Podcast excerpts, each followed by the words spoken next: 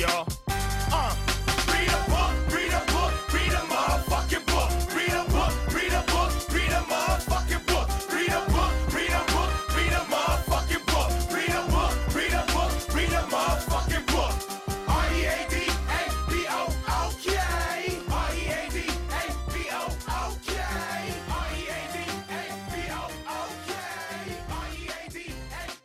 Bem-vindos a mais um episódio de Diário de Leitura do Rede Poderosa de Intrigas.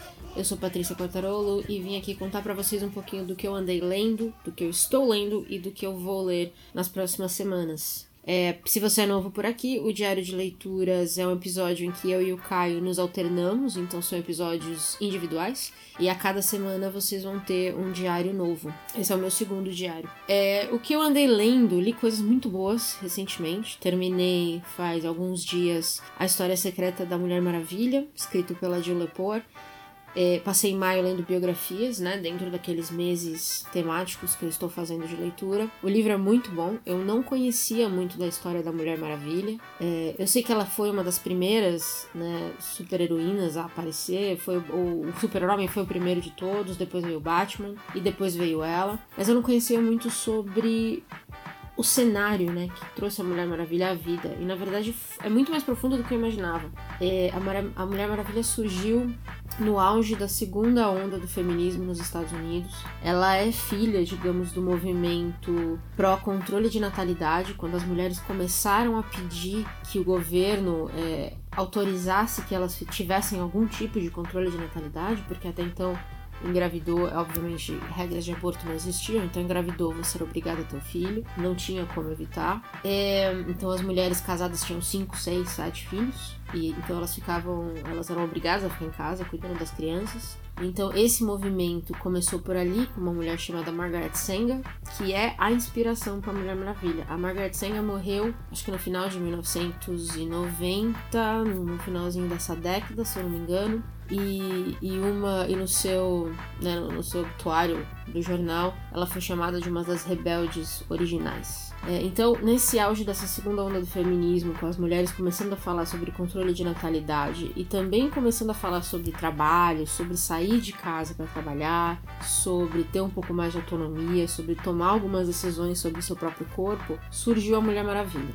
ela é, em grande parte, uma amazona superpoderosa. A gente sabe a história de origem, né? Uma amazona superpoderosa que vivia nessa cidade onde só existiam mulheres e era proibida de se apaixonar por um homem. E até ela o Steve Trevor, que a gente viu essa, essa introdução toda no filme, que foi lançado há dois anos, que foi um bom filme, gostei. Mas é, o filme não fala muito dessas conotações feministas da personagem, né? É bem, é bem, é uma conversa bem mais secundária e não tão óbvia. É, mas o mais interessante da história da Mulher Maravilha, tanto quanto, na verdade, tanto quanto ela, é o criador dela. Que era um cara. Ele foi parte gênio, parte maluco. Real oficial, assim. Ele era. Ele tinha um certo fetiche por BDSM, né? Então ele gostava de ser amarrado. Ou ele gostava da ideia das amarras, de ver mulheres amarradas. Então você vê que né, a Mulher Maravilha tem um laço e ela amarra as pessoas com o laço da verdade. E ela, e ela muitas vezes nos quadrinhos também era amarrada. Ela era uma mulher que, quando ela era amarrada, ela perdia as forças. E aí tem duas conotações: tem a conotação sexual, mas tem a conotação também feminista, de que quando uma mulher é amarrada, ela deixa de ser tudo o que ela podia ser. É, o livro foi lançado pela editora Bestseller. Eu não, eu não sou das maiores fãs dessa editora, na verdade, toda vez que eu leio algo deles, eu, eu encontro alguns problemas. Os livros pocket deles são talvez das piores edições que eu já vi. É, esse não é um livro pocket,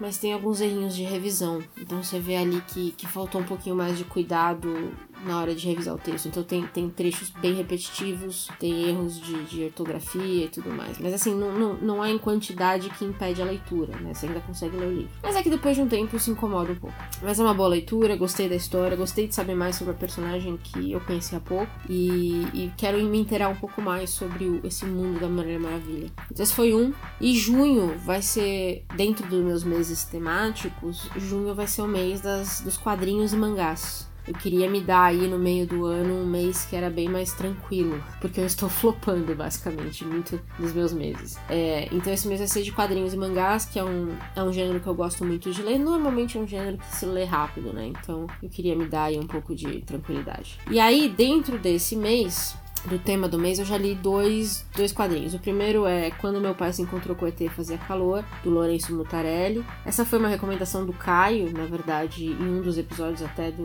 do Rede Poderosa de Intrigas. E gostei muito, gostei muito mesmo. Eu fiz um stories com ele no Instagram porque ele tem quadros que são pequenas obras de arte, assim. Tem quadros ali que se ele vendesse separado, só aquele quadro da história, eu emolduraria e penduraria na minha parede, assim, de tão bonito que é. Parece uma pintura à tinta. É, a história é bem bonita também, é bem pessoal, na verdade, é sobre o pai dele que já é um senhor idoso e perdeu a esposa e como, vamos dizer assim, a sanidade dele sofreu com isso é, e, e, a, e, a, relação que o filho teve com o pai já nesse final da vida. É bem bonito, é bem curtinho, é uma leitura rápida, é uma leitura fácil, apesar de ser triste. E o outro quadrinho que eu já li também foi o Capote no Kansas, do Andy Parks, Andy Parks e Chris Sumner, que é basicamente a história de como Truman Capote escreveu A Sangue Frio. Essa é uma história boa. Tem um filme sobre isso, eu vi o filme já, mas eu nunca li A Sangue Frio, que é uma vergonha, né? Porque eu gosto muito de não ficção e ainda não li um dos livros que basicamente criou a não ficção. Meio, meio deprê. Eu pretendo ler esse livro logo. Eu não tenho. Meu mês de não ficção já passou e eu perdi a chance, mas é, o quadrinho em si é a história do, do, do Capote chegando no Kansas e se inteirando da história, né, da, da família que foi assassinada e como foi o processo para ele escrever A Sangue Frio. Então é, é bem parecido com, com a história do filme,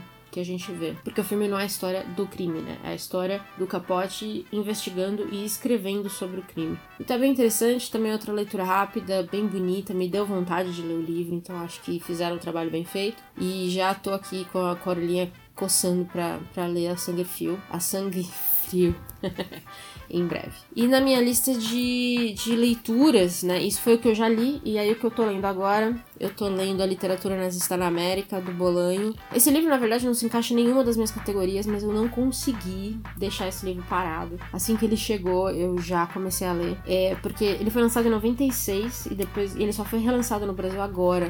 Ele tava esgotado. É, saiu pela Companhia das Letras, numa edição belíssima. E basicamente o que esse livro é uma antologia de autores das Américas, né? Então, todas as Américas, não só América do Norte ou América do Sul, de autores na história que fizeram obras nazistas, mas é tudo ficção. Então, é bem o estilo Bolanho de escrever uma ficção, na verdade, muito, muito baseada na realidade. É, o nível de criatividade desse livro é incrível. Eu tô devorando o livro, então são, é como se fosse uma antologia de uma, uma enciclopédia de, de autores, basicamente, né? Então, ele conta um pouquinho da vida daquele autor que ele inventou e como quais são os laços nazistas do autor. Muitas vezes é pura e simplesmente porque uh, o autor ou autora escreveu uma poesia que falava sobre a raça ariana ou teve algum contato com Hitler, tem várias coisinhas assim. Mas ele mostra muito que o nazismo ele é bem, né, quando a gente tá falando de arte, principalmente, ele pode ser bem. Como eu posso dizer? Ele, ele pode não ser muito óbvio, que é bem interessante. Então, tô gostando muito da leitura. E comecei a ler também hoje o Comics Unmasked, que não foi traduzido ainda para o Brasil, mas eu espero que seja, que é basicamente um compilado de quadrinhos anarquistas do Reino Unido. Então, é um compilado de quadrinhos que falavam de assuntos quando foram lançados que à sua época causaram um certo desconforto na população, mas principalmente no governo. Então, eram quadrinhos que falavam de gênero, de sexualidade, de terror também, de violência, é, quadrinhos que saíam um pouco do clássico do que as pessoas esperavam, né, dos quadrinhos quando eles eram foram lançados. É, e aí, o, os primeiros que ele tá falando, ele tá falando dos quadrinhos violentos do começo do século passado, né? Principalmente, eu li o começo do livro que já está falando do. Acho que é Mr. Punch, que inclusive teve um, um roteiro de Neil Gaiman recentemente. Mr. Punch era um, era, um, era um senhor contra o governo, contra a polícia, que batia na esposa. Era um negócio meio intenso, assim. E, e ele fala um pouco da, da resposta do governo a isso, a resposta das pessoas a isso, e, e como o Mr. Punch foi abrandando para depois voltar a ser violento. Então, é, é, a história de quadrinhos anarquistas, basicamente. Tá bem interessante também. Comecei a ler agora e vou contar um pouquinho mais sobre, sobre ele lá no Instagram do Poderoso Resumão. Então, se você não segue a gente, recomendo que siga, porque eu costumo falar sempre das minhas leituras por lá, tirar foto, mostrar vídeo e tudo mais. E na minha lista de próximas leituras, então vou falar rapidinho deles.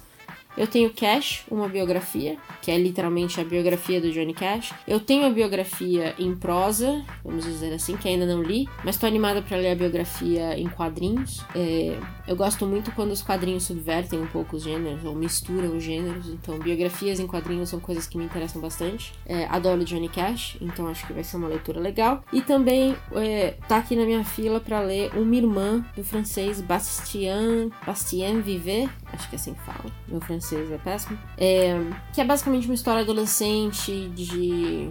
uma história de. como é que eles chamaram? De, de coming of age, né, que a gente chama. É, eu não sei muito da história, porque normalmente eu tendo a não ler tantas coisas antes de eu, de eu ler a história em si, mas esses são os dois quadrinhos da minha lista. Eu quero aproveitar esse mês também para tentar tirar da minha fila alguns livros que estavam nos meus meses passados de leitura e que eu acabei não, não lendo, né, porque flopei miseravelmente. Mas vamos ver. Então, devagar e sempre. E esse é o meu diário de leitura número 2 e encontro com vocês no próximo, não é mesmo? Segue o Poderoso Resumão aí nas redes sociais, estou no, estamos no Twitter, no Instagram, no Facebook, acho que é só. E obviamente, né, segue o site também que tem resenhas toda semana lá pra você. Até a próxima, tchau, tchau.